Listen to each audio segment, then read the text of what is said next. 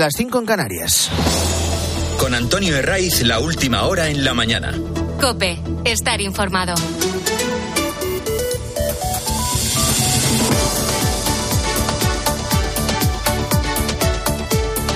Muy buenos días, estrenamos aquí la mañana del fin de semana de Cope. El Santoral nos chiva que hoy es San Blas, ya que no hay nada mejor que madrugar en sábado. No hay lluvias a la vista en este día festivo, tampoco a lo largo de lo que nos queda de fin de semana. Y eso no es una buena noticia si miramos la sequía que preocupa fundamentalmente a dos regiones, Cataluña y Andalucía. Durante todo el fin de semana va a seguir instalado un anticiclón que anuncia cielos poco nubosos y máximas que van a llegar a los 21 grados en Sevilla, a los 20 en Valencia y en Huelva y a los 19 en un buen puñado de capitales como Barcelona, Córdoba, Murcia o Pontevedra. A mediados de la próxima semana mmm, se espera, este es el cambio que ya anuncian desde la Agencia Estatal de Meteorología, se espera un cambio de tendencia y un episodio de precipitaciones importantes y generalizadas en casi toda España, ya digo, a partir del miércoles, eh, más a partir del jueves. Está claro que hoy hay que mirar al campo, habría que hacerlo siempre, por aquello que hemos repetido aquí más de una vez, sin agricultura no hay nada, pero desde esta semana, el que mira con cierta preocupación al campo es el gobierno, que se ha puesto en guardia ante la ola de protestas que se le viene encima por parte de los agricultores. Hasta ahora veía con no poca distancia, incluso con pasividad, las manifestaciones en, en, Alemania, en Holanda, en Bélgica o en Francia. Tenían demasiados argumentos para su tranquilidad. España no es Francia, nos decían. A los franceses se les respeta, mientras que a los agricultores españoles se les ningunea. Aquí las organizaciones agrarias no tienen el mismo peso que los poderosos sindicatos del campo francés. Y así una larga lista de razones que le ha permitido al ministro Luis Planas poder respirar sin grandes preocupaciones. Eso hasta esta semana, en la que viene comprobando posiciones que le inquietan.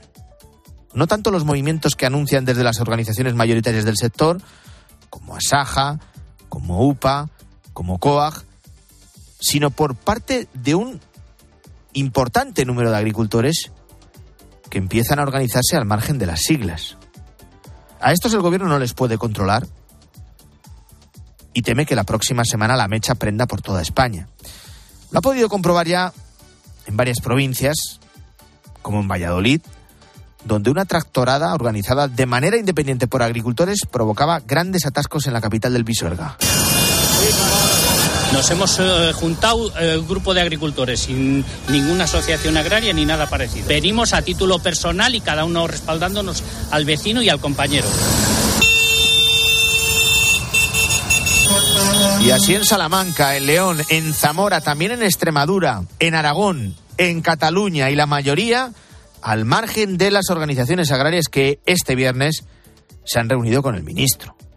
La respuesta que ha recibido es marca de la casa. Como si Planas no llevara al frente del Ministerio de Agricultura desde 2018. Ahora parece que pasaba por allí, sin más, y que toda la responsabilidad, toda, es de Bruselas. Primero, que se les escuche y segundo, que se les comprenda, que se les comprenda y respete. Y en esa es la actitud en la que estoy como ministro y está el gobierno de España. Que se les escuche, que se les comprenda, que no. Que lo que quieren es que el gobierno español también, en primer término, por ser la administración más cercana, luego habrá que mirar a las instituciones comunitarias. Pero lo que exigen al Ejecutivo de Sánchez es que se implique y que aporte soluciones. Es verdad que la política agraria es compartida entre la Comisión Europea y los Estados miembros. Pero mirar exclusivamente a Bruselas ahora, como el único responsable de todos los males del campo español, justo lo que se dice justo no es. Y esa es la estrategia a partir de ahora, cuando se multipliquen las manifestaciones que ya están convocadas por toda España. Alguna bajo el paraguas de las organizaciones agrarias y otras, la mayoría, a través de convocatorias independientes que movilizan a los agricultores a título individual a través de las redes sociales.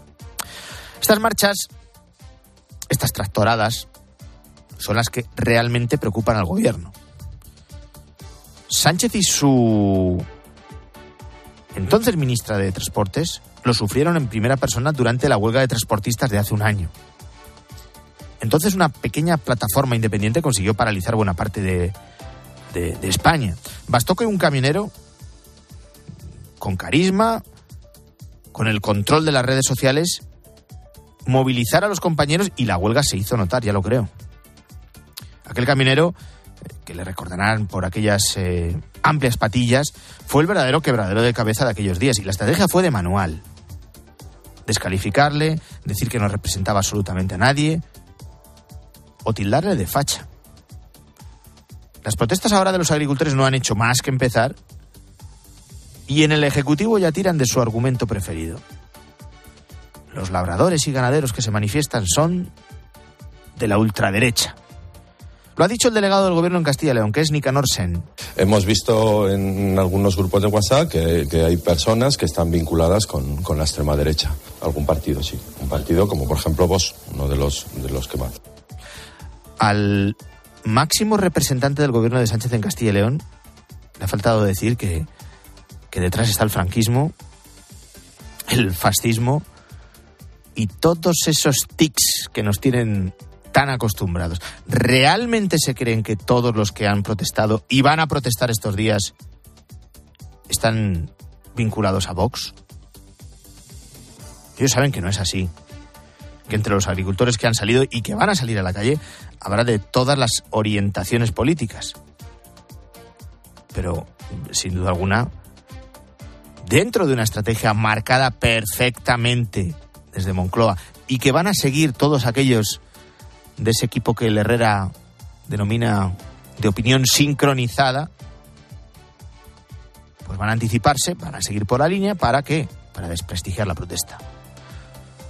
De momento las organizaciones agrarias ya le han dicho al ministro Planas que ellos siguen con su calendario de manifestaciones. Y luego, sobre esas marchas independientes, tractoradas o cualquiera que sea la forma de manifestarse, pues habrá que ir viendo la dimensión que toman.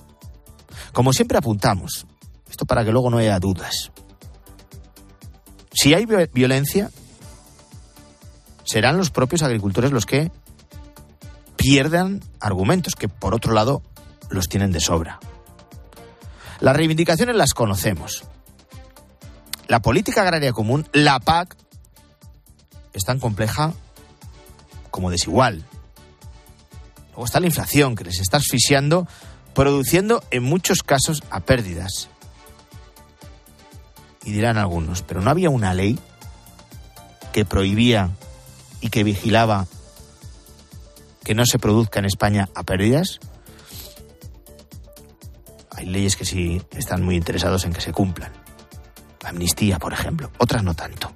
Y luego sigue habiendo una diferencia abismal entre lo que les pagan a ellos por la fruta, por la verdura, por las hortalizas, por cualquier producto del campo, y lo que luego le cuesta al consumidor en el súper. Y hay una cuestión que no hay que obviar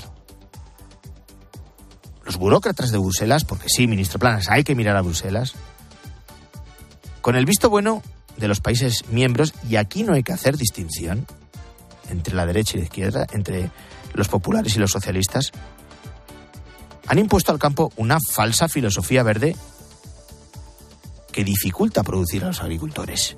Y cuando lo hacen es en clara desventaja con las condiciones que se exigen a terceros países, desde donde nos siguen llegando frescos que no han pasado por los rigurosos controles que imponen en el conjunto de la Unión. Tú no puedes competir de igual a igual con mercados que no tienen límites, no sé, al uso de fertilizantes, por ejemplo. O donde los sueldos que pagan a los productores son ridículos. O en los que las condiciones sanitarias o de emisiones de gases contaminantes están muy lejos de las que impone en la Unión el dichoso Pacto Verde Europeo. Esto es para que en Bruselas se lo hagan mirar. Y también en los Estados miembros. Por eso hay que mirar a nuestro gobierno. Si permiten que entren y se vendan productos agroalimentarios de otros países, a los que aquí no se les puede exigir condiciones, pues les asfixian. La desventaja es evidente. Los agricultores ahora mismo son conscientes de que este es su momento Primero por la repercusión que han tenido las protestas en otros puntos de Europa, fundamentalmente en Francia. Segundo porque en menos de medio año hay elecciones europeas. No hay más que mirar la reacción que ha tenido esta semana la presidenta de la Comisión, Ursula von der Leyen, comprometiéndose a rebajar las trabas burocráticas. Y tercero, y no menos importante, que es por donde empezábamos, mirando al cielo. Arrastramos una situación de sequía que en puntos de Andalucía y de Cataluña vuelve a amenazar de forma alarmante las cosechas, lo que es un elemento más para redoblar las reivindicaciones. Hemos empezado en el campo, pero hay más noticias que te cuento ya en titulares con Claudia Cid al banquillo. La exalcaldesa socialista de Móstoles, Noelia Pose, será juzgada por prevaricación. Está acusada de condonar una deuda de dos millones de euros a la empresa concesionaria de las ITVs. También están imputados otros ocho concejales socialistas, de los que cinco, incluida la propia exalcaldesa, siguen siendo ediles en la segunda ciudad más grande de Madrid. Se queda. CaixaBank mantendrá su sede en Valencia a pesar de la presión de los separatistas catalanes. Se trasladó en 2017 tras la fallida de declaración unilateral de independencia. Su presidente, José Ignacio Goiri Golzarri, asegura que Valencia es el mejor sitio para la entidad, para su negocio y para sus accionistas y depositantes. Récord. De turistas internacionales en España, más de 85 millones de personas visitaron nuestro país en 2023. Es casi un 19% más que en 2022 y supera niveles previos a la pandemia. El gasto es un 25% más y el mercado británico es el principal emisor. Protestas en Argentina. Crece las tensiones tras aprobarse la ley Omnibus presentada por el gobierno de Milei. En las revueltas, los radicales han quemado contenedores que han sido respondidos por la policía con gases lacrimógenos. Al menos cinco personas han sido detenidas y un diputado ha sido atacado. Así ha comenzado la mañana del fin de semana de COPE. Vamos a echar un buen rato, como cada sábado. Vamos hasta las ocho y media, que es cuando llega César Lumbreras, toca la chifla y convoca a todas las gentes del campo a Agropopular. Ahí escucharemos de, de, nuevo la voz de los agricultores y ganaderos. Ahora mismo son las 6 y 12, 5 y 12 en Canarias. Antonio de Ray. La mañana. Cope, estar informado. Crece la tensión en Oriente Medio. Esta misma noche Estados Unidos ha bombardeado intereses y objetivos de Irán, tanto en Siria como en Irak. Y lo hace en represalia por la muerte de tres soldados estadounidenses el pasado domingo en una base norteamericana en Jordania.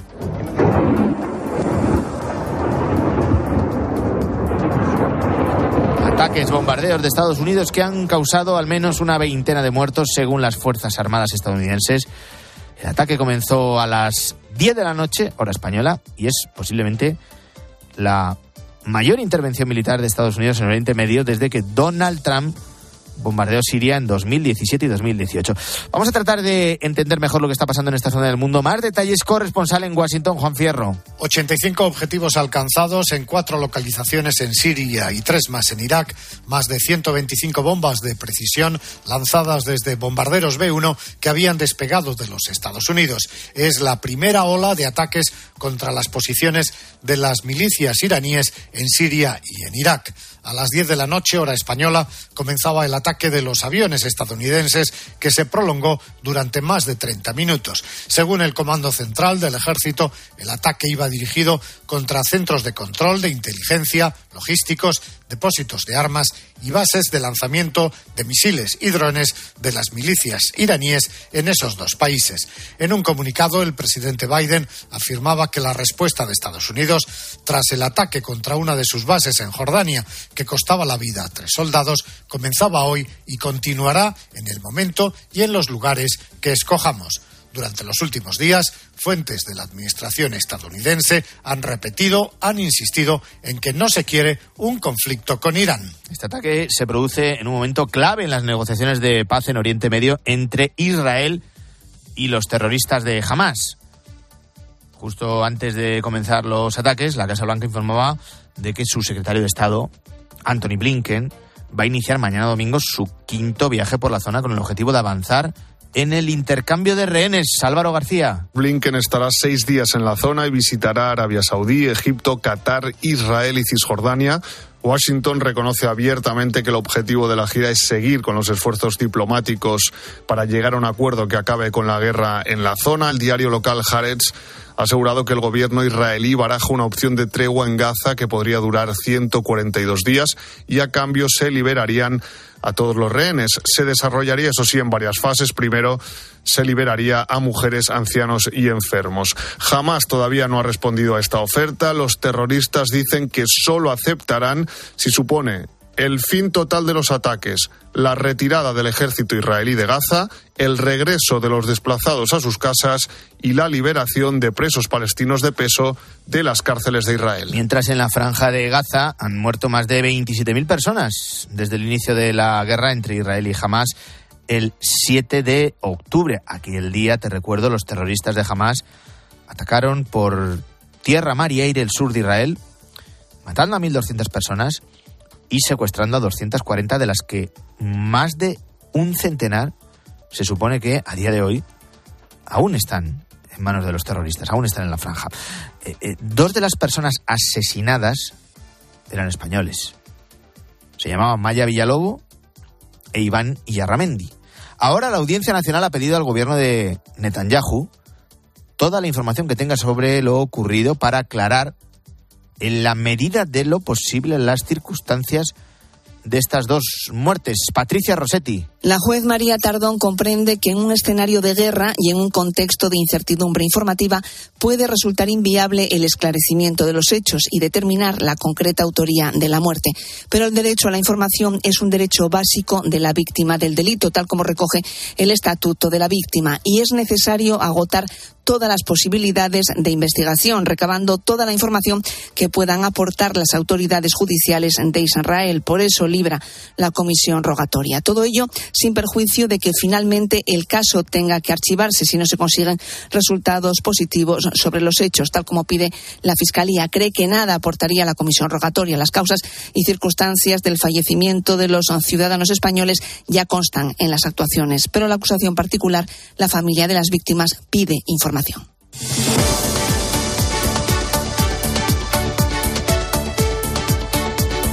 Te lo estamos contando aquí en la mañana del fin de semana de Cope. El campo se vuelve a poner en pie de guerra. Los agricultores mantienen el calendario de manifestaciones y tractoradas previsto en toda España para las próximas semanas, con un objetivo eh, complejo, pero muy directo. La defensa del campo español.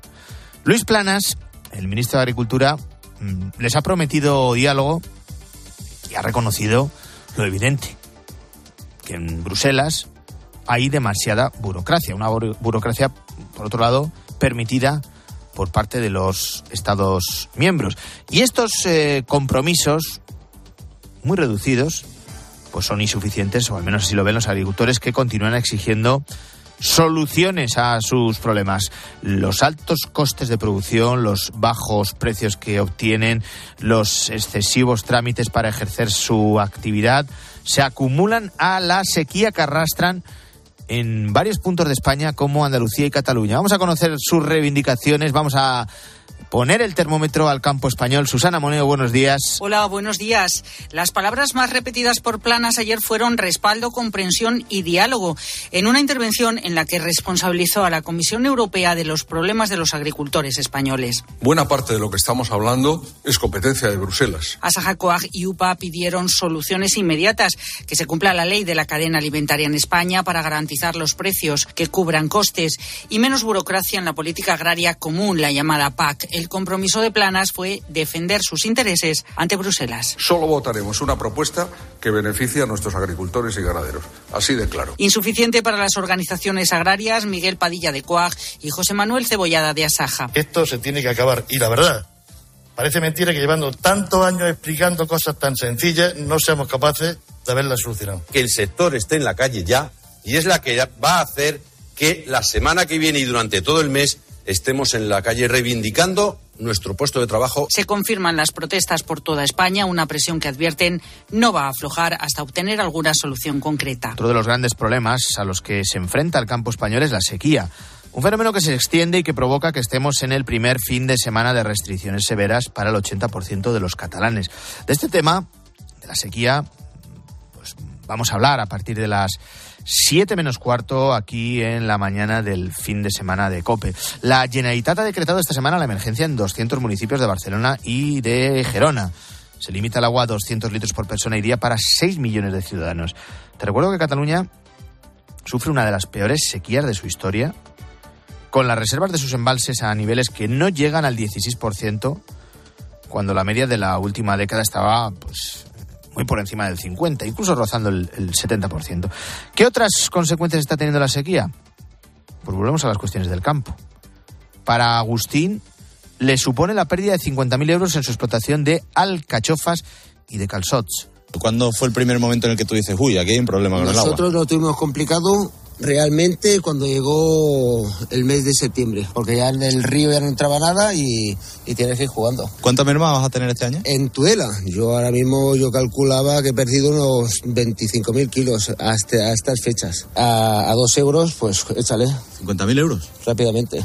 Era la conversación que mantenía este agricultor, eh, Agustín, con Alberto Herrera en Herrera en COPE. Activada la emergencia por sequía en Cataluña, a la espera también de que se concreten nuevas medidas en Andalucía.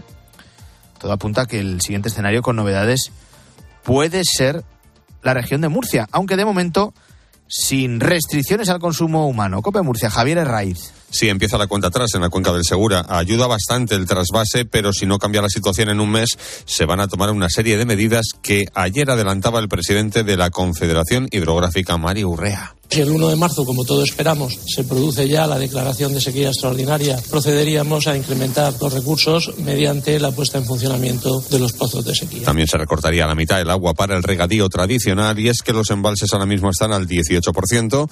Podría llover en la segunda quincena de febrero en la cabecera del Tajo, pero eso no será suficiente. Se le preguntaba a la Confederación cuánta agua tendría que caer muchísima agua. Es decir, tendría que repetirse un escenario parecido al que sucedió en el año 2022, en el que en mes y medio estuvo casi lloviendo de manera continuada. Y eso parece que no va a suceder. Eso sí, el abastecimiento está garantizado en el Segura al menos hasta el mes de septiembre. Antonio de Ray. La mañana. Cope, estar informado. Vamos ya por el primer fin de semana de campaña para las elecciones gallegas del 18 de febrero. Campaña que se diferencia muy poquito de las precampañas, eternas precampañas. Ahora sí ya nos pueden pedir el voto, pueden hacer a los gallegos. Ahora sí que pueden celebrarse mítines. Eh, mítines pidiendo el voto. Y ahora sí que pueden celebrarse eh, debates. Mítines llevan celebrándose pues desde hace ya semanas, que no deja de ser un, un, un, tostonazo. Este sábado tanto Sánchez como Fijó van a estar en Galicia para arropar a sus candidatos, salvo el CIS. La mayoría de encuestas apuntan a una mayoría absoluta del Partido Popular, pero mm, con un margen más estrecho que el que obtuvo Alberto Núñez Fijó hace cuatro años con los partidos pendientes eh, de lo que ocurre en el conjunto de España, eh, con los partidos pendientes de lo que ocurre en, Galicia para interpretar esos resultados en clave nacional, aquí en COPE hemos a la calle para saber realmente qué es lo que les preocupa a los gallegos a 15 días de su cita con las urnas. COPE Santiago, Alberto Varela. La economía, la sanidad o los precios, los altos precios, entre lo que más preocupa a los gallegos a solo dos semanas para las elecciones del 18 de febrero. Que la economía funcione, porque es el pilar de todo. Si no funciona la economía, el resto se va a quedar, pues, en la retaguardia. Preocupa la sanidad, hombre, sobre todo. Intentar equiparar los sueldos que tiene la gente a la vida real, que no puedan ser alegremente los, eh, los alquileres que uno quiera porque entonces estás dejando mucha gente fuera. Lo de la sanidad es prioritario. Dos de cada diez gallegos, según las encuestas, aún no ha decidido a quién votar el día 18 de febrero. Los sondeos apuntan a una victoria clara de Alfonso Rueda del Partido Popular, pero con un margen más estrecho del de hace cuatro años, cuando el candidato fue Alberto Núñez Feijo.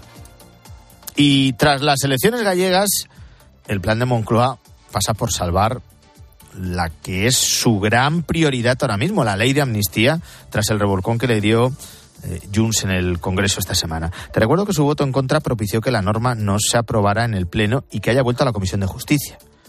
Desde el PSOE niegan que su plan pase por modificar el Código Penal. Tantas veces nos han dicho que no lo harían y lo terminaron haciendo con el delito de sedición, por ejemplo.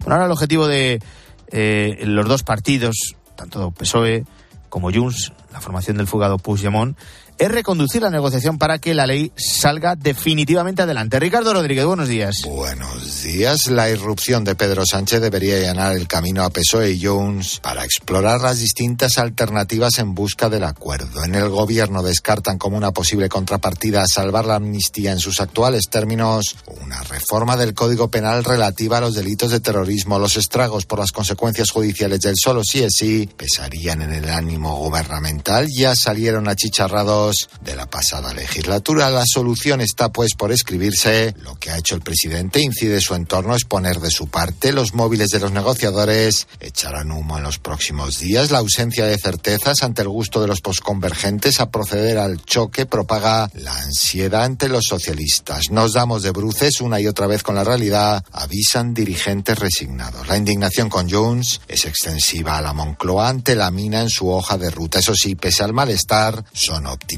y vaticinan que la ley saldrá adelante tras las elecciones gallegas. El Círculo de Sánchez cuenta con llevar al Pleno del Congreso un nuevo dictamen en la última semana de febrero o en su defecto al arranque de marzo. Tos seca, congestión nasal, fiebre. Son síntomas comunes de cualquier infección respiratoria, así se está manifestando la tosferina. El brote de tosferina en Guadalajara, que de momento es el más grande que hay, el número de contagiados asciende ya a 137, ninguno de ellos hospitalizado. La gran mayoría de los afectados son menores, aunque también hay seis adultos. La tosferina, que aunque en casos muy extremos puede ser mortal debido a complicaciones, suele tratarse con antibióticos durante una semana. Además, en España la vacuna se administra de forma general desde 1965, por lo que la tasa de mortalidad se mantiene por debajo del 0,1 por cada millón de habitantes.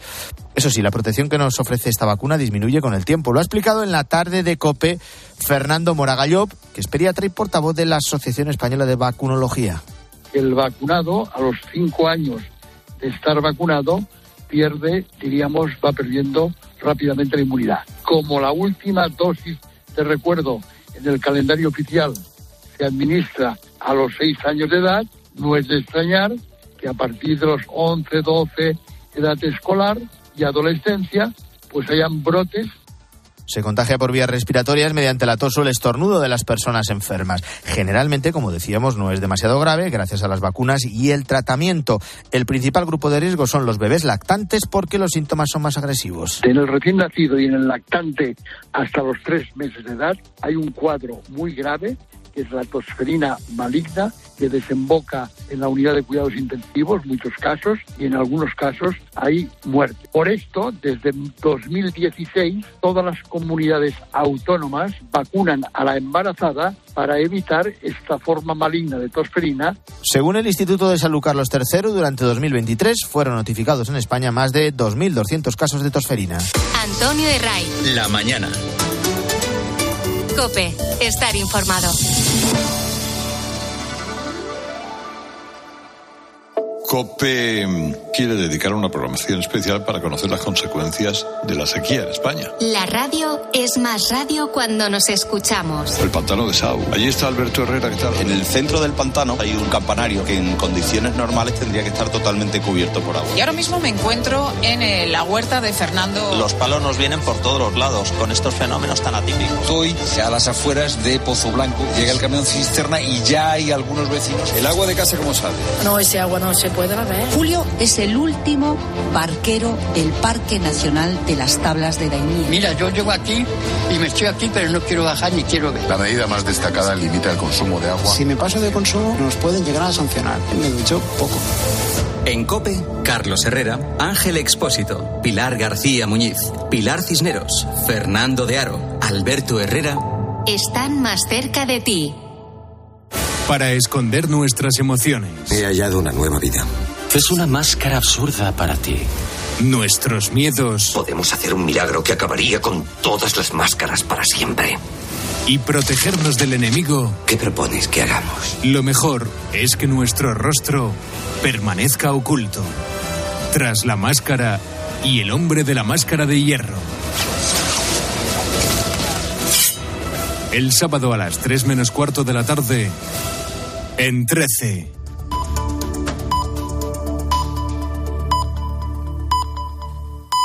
Son las seis y media, las cinco y media en Canarias. Con Antonio Herraiz, la última hora en la mañana. Cope, estar informado.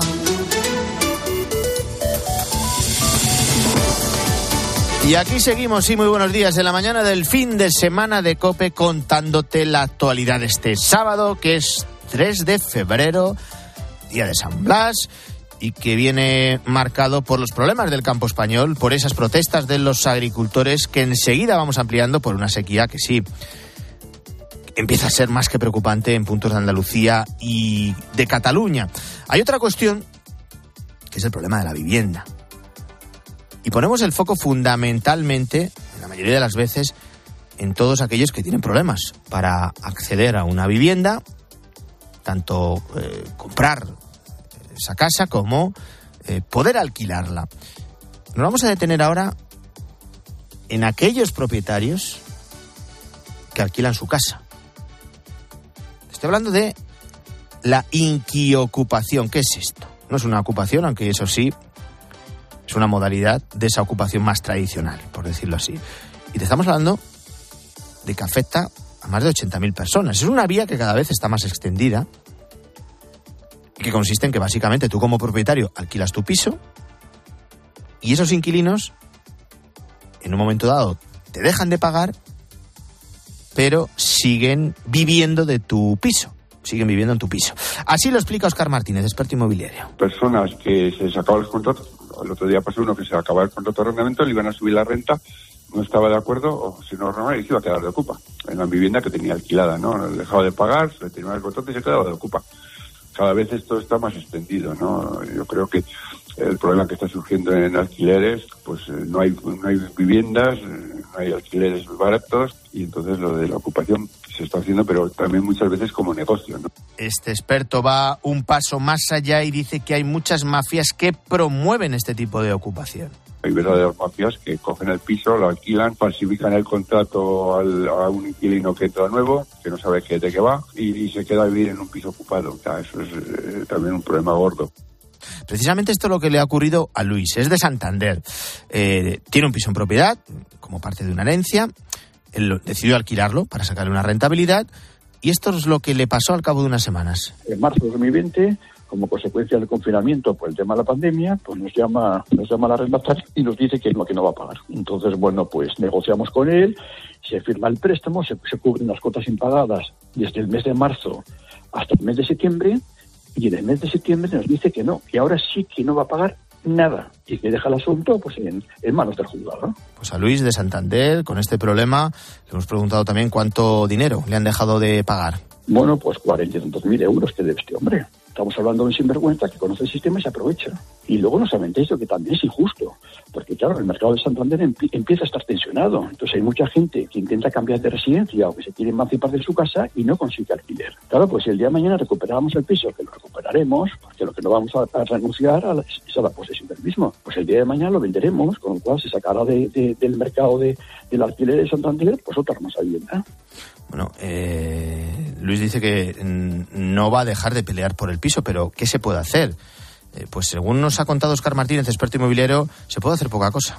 No me extraña que muchas veces eh, los arrendamientos no funcionen o que los propietarios quiten los pisos, los vendan y no quieran alquilarlos. ¿Por qué? Porque la inseguridad jurídica que existe es muy complicada y la ley de arrendamientos que sale continuamente totalmente perjudicial para los propietarios, que son los que al final pueden aumentar la oferta de- de- del producto en este caso. Una inseguridad jurídica que deja a los propietarios prácticamente sin opciones de recuperar su piso, al menos a corto plazo. Te cuento más noticias con Claudia Cid. Estados Unidos bombardea posiciones pro-iraníes en Irak y en Siria como respuesta al ataque a una base estadounidense en Jordania donde fueron asesinadas, eh, asesinados tres militares. El ataque se centró en más de 125 objetivos, especialmente centros de control, de inteligencia, logísticos, depósitos de armas y bases de lanzamientos de misiles y drones de las milicias iraníes. El presidente de los Estados Unidos, Joe Biden, ha confirmado que no se contemplan ataques en territorio iraní, pero que los bombardeos podrían continuar durante los próximos días. Este ataque se produce dos días antes de que el secretario de Estado estadounidense, Anthony Blinken, comience una nueva gira por Oriente Medio en busca de una tregua definitiva entre Israel y Hamas. Primer fin de semana de campaña en Galicia. Hoy tanto Pedro Sánchez como Núñez Fijó estarán en esta comunidad para arropar a sus candidatos. El presidente del, del gobierno estará en Orense junto al candidato socialista a la presidencia de la Junta, Gómez Besteiro, y el líder de la oposición, Alberto Núñez Feijóo, acudirá junto al expresidente del gobierno, Mariano Rajoy, al gran mitin del partido que se celebra en Pontevedra. Salvo el CIS, la mayoría de las encuestas apuntan a una mayoría absoluta del PP el próximo 18 de febrero, pero con un margen más estrecho que el que obtuvo Fijo hace cuatro años. Victoria del Athletic Club de Bilbao para abrir la jornada 23 de Liga Raúl Iñares. El club rojiblanco ha goleado al Mallorca en San Mamés, 4 a 0 en un partido cómodo que le sirve para consolidarse en los puestos europeos. Este sábado continúa la jornada con cuatro partidos más. A las 2 de la tarde el Valencia recibe al Almería, a las 4 y cuarto el Granada Las Palmas, el Barcelona visitará el Deportivo Alavés a las seis y media y para terminar el Girona Real Sociedad a las 9. En rueda de prensa Xavi ha respaldado las palabras de su presidente y ha atacado con dureza al Real Madrid. El técnico catalán fue así de contundente. A mí me sorprende que, admitamos eso, que lo permitamos. Que he dicho que adultera la competición por completo, por completo, vamos. Y semana tras semana condicionan al máximo. Eso es una realidad. Pero lo ve, lo ve un ciego, ¿eh? No dijo Simeone, ¿no? Que luego que no somos tontos. Que no somos tontos. Pues claro, pues claro que lo vemos y lo ve todo el mundo. Y en baloncesto, victoria del Barcelona en Belgrado ante el Estrella Roja en la Euroliga. Con ella el Club Azulgrana se mantiene segundo en la clasificación. Podrá seguir la jornada de liga y todas las novedades del deporte en tiempo de juego a partir de la una de la tarde.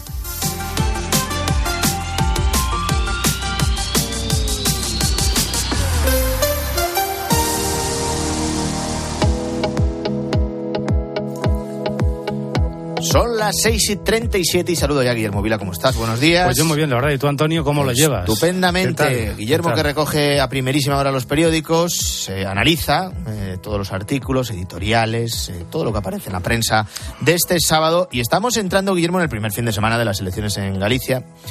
Y hay encuestas que de momento aseguran que el Partido Popular en este caso de Alfonso Rueda, retendrá la mayoría absoluta. Sí, según la razón, Alfonso Rueda logrará entre 40 y 41 escaños, la mayoría absoluta está en 38.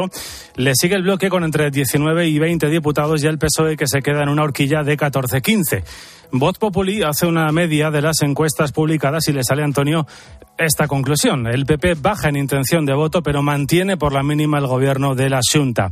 El Independiente asegura que Feijó es el que más arriesga en estos comicios, el líder del PP que, como apunta el país, este viernes ha irrumpido en la campaña electoral gallega con el asunto de la amnistía. ¿Qué más sigue siendo objeto de debate en los periódicos de este sábado? Pues la vanguardia se hace eco, por ejemplo, de las críticas de Esquerra Republicana a otros independentistas, declarados archienemigos a los de Puigdemont. Sí, el gobierno de Aragonés acusa a Junts de destrozar a mil familias con su no a la amnistía, titula este diario. El Mundo, por su parte, publica un sondeo que concluye que solo el 7% de los votantes del PSOE aceptaría más cesiones a Junts y que la mayoría de electores reclama a Sánchez nuevas elecciones.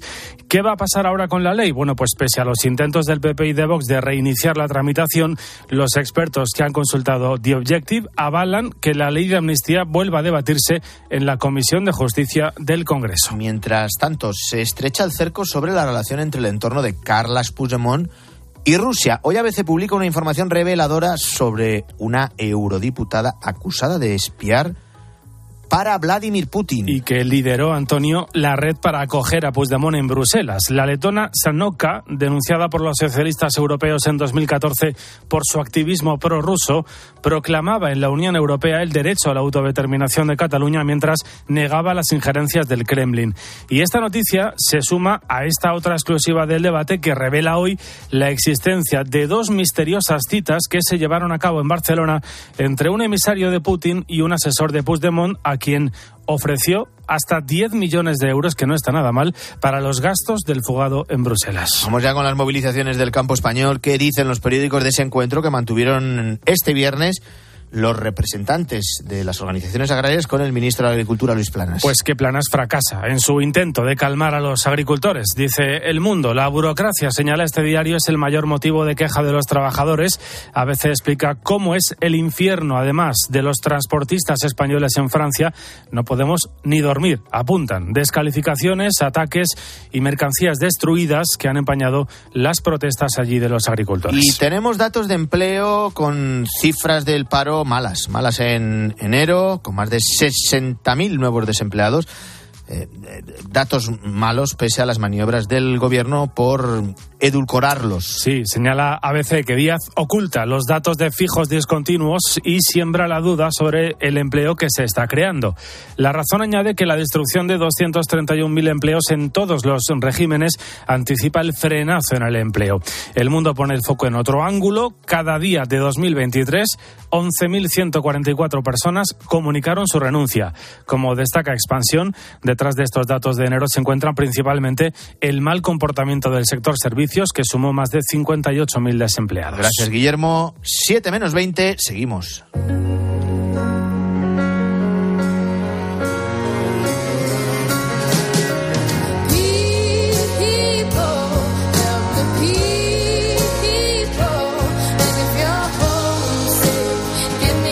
Vamos completando este cuadro del primer sábado de febrero, festividad de San Blas, eh, día muy feriado y también celebrado en numerosas localidades de España.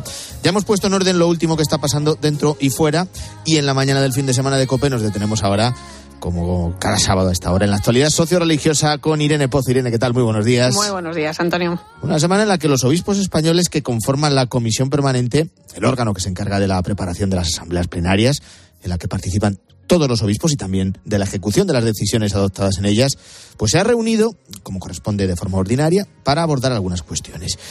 Y, y, por ejemplo, hay novedades en torno al plan de reparación integral a las víctimas de abusos. Efectivamente, fíjate, los obispos avanzaban eh, en ese plan de reparación integral que está previsto que se apruebe en la próxima asamblea plenaria.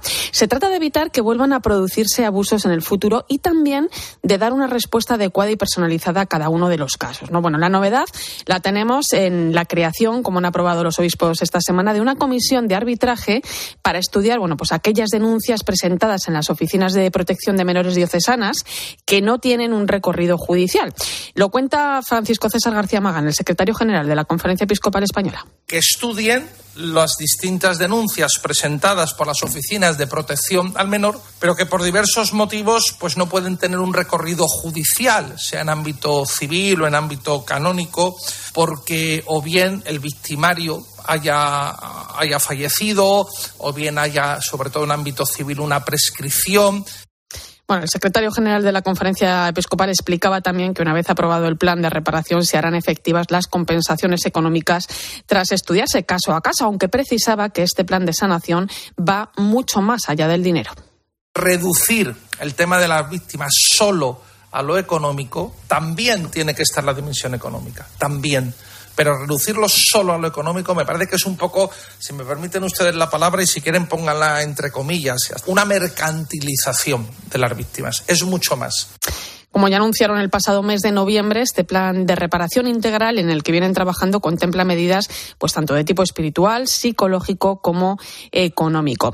La migración ha sido también eh, tema de estos días donde se está trabajando en un documento en torno a comunidades acogedoras y misioneras, una exhortación pastoral sobre la identidad y marco de la pastoral con migrantes. En este aspecto recordaban que la cuestión migratoria tiene que ser abordada poniendo el acento en la crisis humanitaria. Y han presentado también el informe sobre los criterios para actualizar la formación sacerdotal en los seminarios, como ya recogieron en la reunión del pasado mes de noviembre en Roma de la Conferencia Episcopal con el Papa Francisco y el Dicasterio para el Clero. Bueno, pues los obispos han acordado la constitución de una comisión formada por ocho rectores de distintas zonas para trabajar conjuntamente en este tema. Y otra cuestión importante, que han querido manifestar los obispos de esta comisión permanente. A algunos le puede parecer una redundancia o algo de perogrullo, pero no va mucho más allá. Y es un mensaje de apoyo y adhesión al Papa Francisco. Lo han hecho a través de una nota aprobada por unanimidad de todos los obispos. Claro, es que a veces, eh, fíjate, ¿no? Sobre todo lo vemos en redes sociales, parece que hay como cierta resistencia al Papa, ¿no? Le preguntaban los periodistas, de hecho, si detrás de todo esto estaban las reacciones por la aplicación de, de súplicas, la declaración sobre la posible bendición a parejas irregulares, ¿no? A lo que respondía el secretario general de la Conferencia Episcopal que ante un documento de la Santa Sede los obispos no comentan, ¿no? Los obispos lo acogen en espíritu de comunión con el Santo Padre. Bueno, lo que han querido los obispos es agradecer al Papa su magisterio como pastor de la Iglesia Universal y recordar su profunda comunión eclesial y adhesión como sucesor del apóstol Pedro. Como señala el Concilio Vaticano II, el sucesor de Pedro es principio y fundamento visible de la unidad de la fe y de la comunión eclesial. Vamos a escuchar de nuevo a Francisco César García Magán. El sucesor de Pedro es principio y fundamento visible de la unidad de la fe y de la comunión eclesial. Agradecemos al Papa sus enseñanzas al pueblo de Dios que en continuidad con la tradición de la Iglesia hacen que el Evangelio siga siendo buena nueva para todos los hombres y mujeres de hoy. Y bueno, ahora lo que toca es esperar, ¿no? La comisión permanente se reunía por última vez antes de la celebración de la asamblea plenaria que tendrá lugar en nada, en unas semanas, del, del 4 al 8 de marzo, y donde toca renovar todos los cargos del episcopado, excepto el de secretario general. Eh, más asuntos. Irene, en unas horas el Papa Francisco va a recibir en el Vaticano a los seminaristas madrileños que van a estar acompañados en este caso por el cardenal arzobispo de Madrid, don José Cobo, también de todo el equipo de formadores del seminario conciliar que van a vivir sin duda alguna toda una experiencia.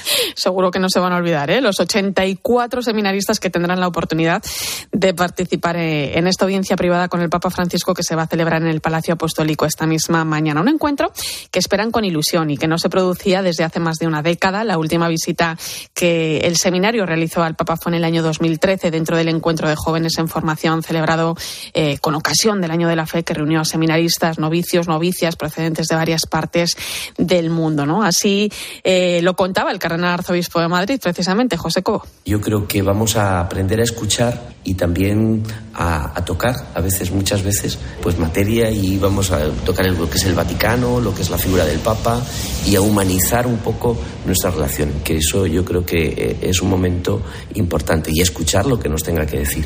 Yo creo que ese ha sido el viaje y el regalo que nos ha hecho, ¿no? el poder recibirnos también en este momento. Y además, eh, mañana domingo el cardenal Cobo iniciará su ministerio en la Iglesia de los Españoles, allí en Roma, Santa María de Montserrat, que fue el título que el Papa le entregó, bueno, cuando fue creado cardenal.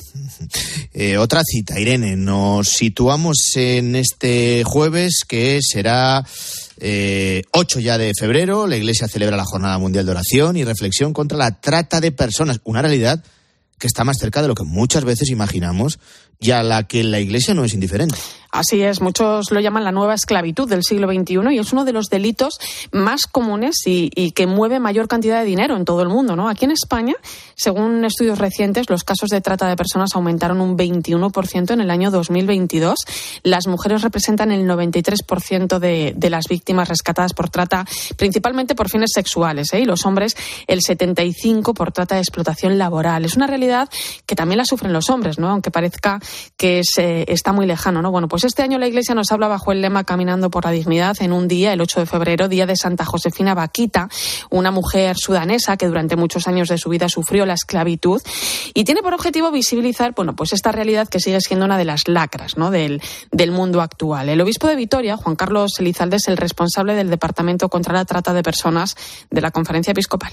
La esperanza en el corazón de estas mujeres, de estos niños, de estos jóvenes la esperanza en el corazón de la humanidad, la esperanza en todos los hombres y mujeres de buena voluntad. Seguimos alimentando la esperanza para que una red del bien pueda seguir luchando contra estas redes del mal.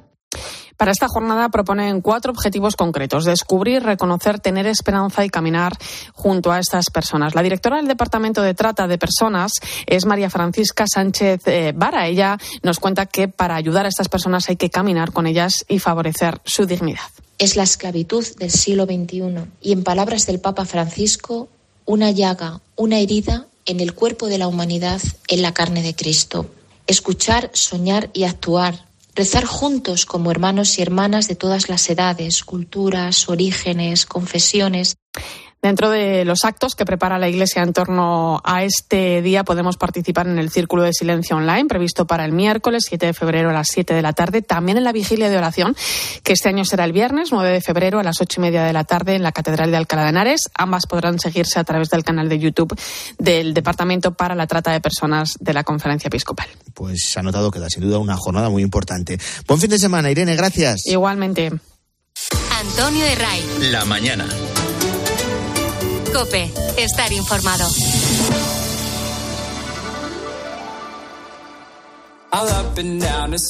En el corte inglés hasta el 7 de febrero, tus marcas de moda para mujer están con todo el 50% de descuento. Woman y Southern Cotton, Joy Soy Wear, Green Coast y Tintoretto. Si antes te gustaban, ahora más. Solo en las segundas rebajas. El corte inglés. En tienda web y app.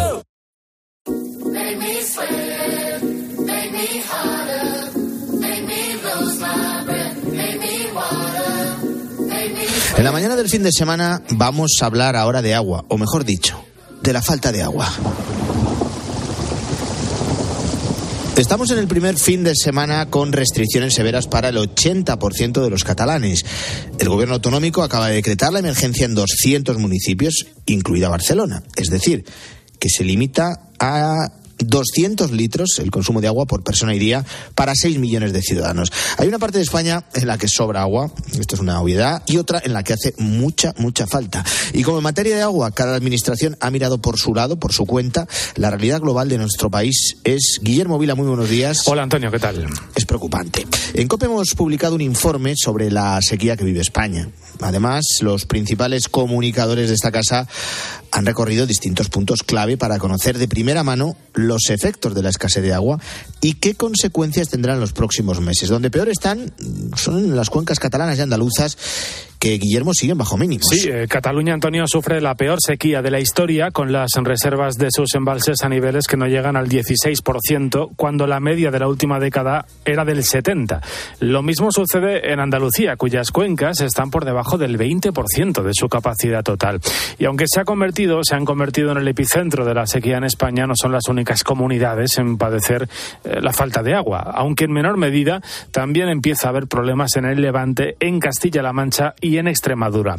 Las reservas de agua están de media en España al 50,8% de la capacidad de almacenamiento, con unos 28.500 hectómetros cúbicos, pero claro, Antonio, muy desigualmente repartidos. Eh, Herrera en Copa estuvo en Barcelona, en Sevilla, en Murcia, y lo cierto es que el caso de Cataluña es especialmente grave. Nuestro compañero Alberto Herrera ha estado en el embalse de Sau, en Barcelona, un punto que en estas fechas debería estar completamente cubierto de agua. Y la imagen, sin embargo, es muy distinta tanto que incluso se puede divisar en el centro de ese pantano un, campanario y restos de un pueblo que desapareció hace 60 años. Desde ese embalse, Lorenzo Proya, biólogo y doctor en ciencia experimental, advertía esta situación se va a repetir cada vez más en un futuro. Lo más probable es que sí y que siempre más vayamos a, a vivir situaciones como esta o, o, más frecuentes serán este tipo de situaciones. Esto es, todas las previsiones y los escenarios que se estudian como modelos de, de previsiones de cambio global nos dicen eso. Lorenzo Proya incidía en los micrófonos de Herrera en Cope en que hay dos factores cruciales, el cambio climático y la gestión del agua. Las consecuencias de la sequía pues a los problemas de abastecimiento se suman las dificultades del campo. En el caso de la explotación de alcachofas y calzots de Agustín, eh, la sequía se llama 50.000 euros en pérdidas. ¿Cuándo fue el primer momento en el que tú dices, uy, aquí hay un problema con Nosotros el agua? Nosotros lo tuvimos complicado realmente cuando llegó el mes de septiembre, porque ya en el río ya no entraba nada y, y tienes que ir jugando. ¿Cuánta merma vas a tener este año? En Tudela, yo ahora mismo yo calculaba que he perdido unos 25.000 kilos hasta a estas fechas. A, a, dos euros, pues échale. ¿50.000 euros? Rápidamente. Rápidamente, decía este agricultor. Si hay una zona donde los trabajadores del campo han tenido que hacer, Antonio, de la necesidad virtud, es desde luego Murcia. Hace 90 días que allí no llueve con cierta intensidad en la conocida como Huerta de Europa. Sin embargo, los trabajadores del campo están más que acostumbrados a exprimir cada gota de agua. José Ángel Pérez Avellán, secretario de los regantes de Pliego, explica que entre las herramientas que han ido integrando en el uso diario del agua en, en las plantaciones agrícolas están las conocidas como balsas cubiertas. Eso evita en parte la evaporación. Pero hay más. De disponer eh, para los agricultores de forma ordinaria de un control a través de sondas de humedad para saber exactamente en qué grado deben aplicar el riego cada día. Eso lo pueden hacer a través de, de, sistemas móviles, en disponer de energía fotovoltaica que se utiliza para abaratar y para hacer un ahorro energético que en un día normal puede estar en, el entorno del 40%.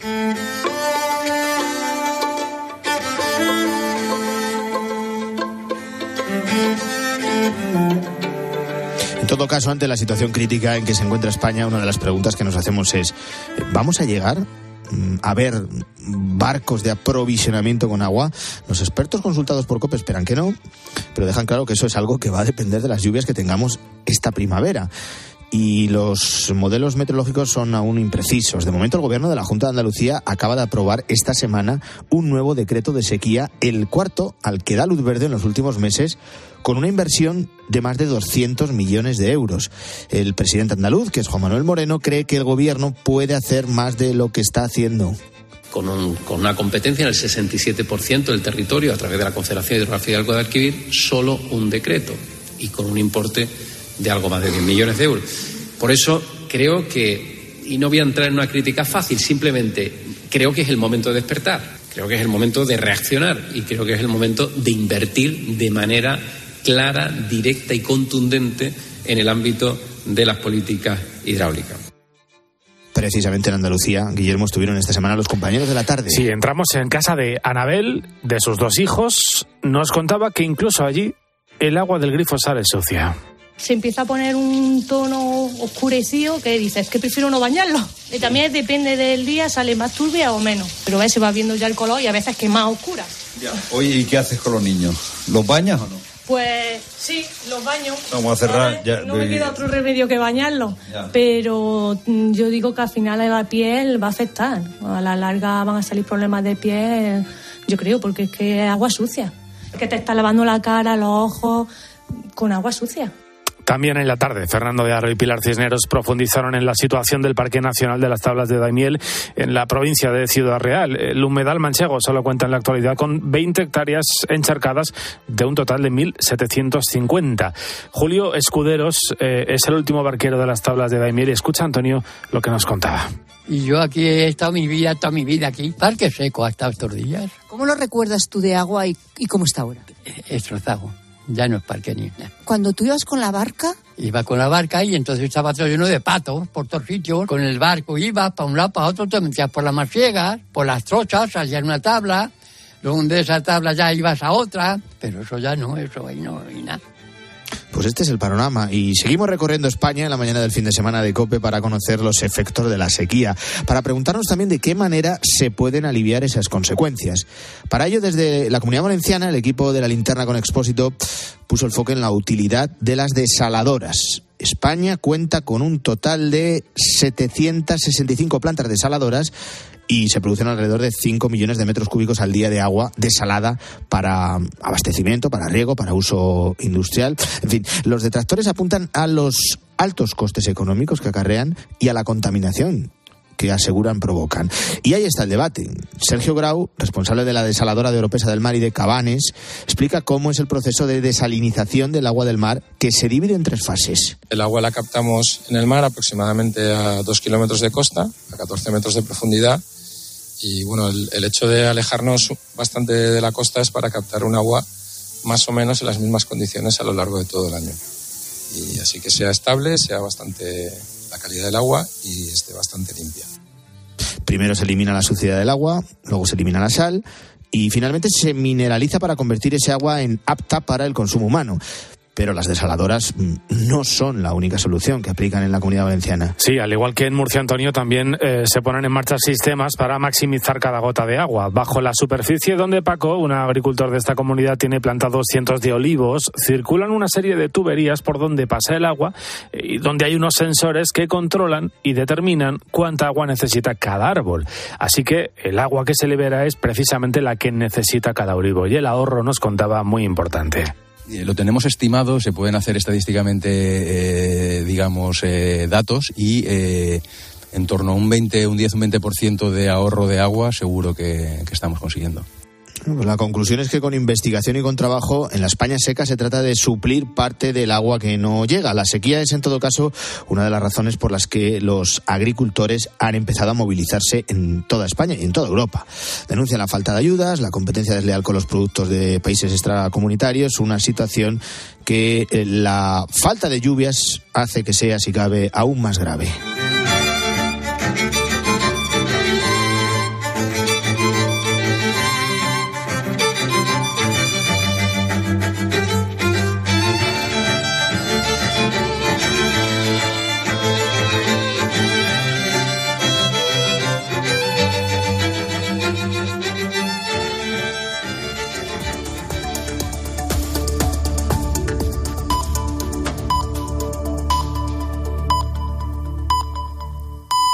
Son las 7.